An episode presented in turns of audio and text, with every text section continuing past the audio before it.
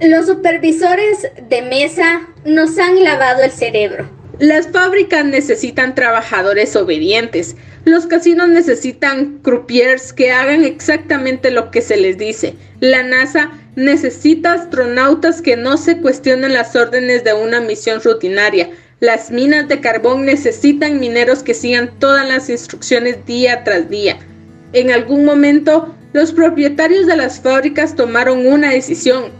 Podían confiar en los trabajadores para que hicieran uso de su buen juicio, resolvieran problemas y aportaran ideas, o podían apostar por eliminar la iniciativa individual y en su lugar intercambiar la posibilidad de mejorar por la seguridad de la conformidad. ¿Lo has adivinado?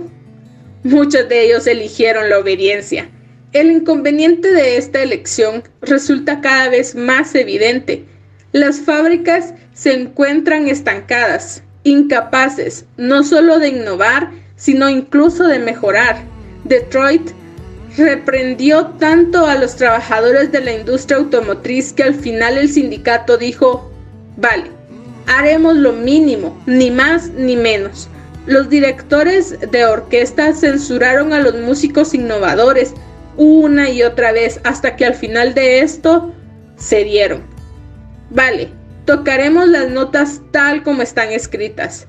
Y el consumo masivo ha premiado con tanta frecuencia a las cadenas de comida mediocre que éstas se han conformado con su insípida oferta. El problema, no hay nada más soso que lo insípido. No puedes crecer siendo cada vez más predecible y ordinario.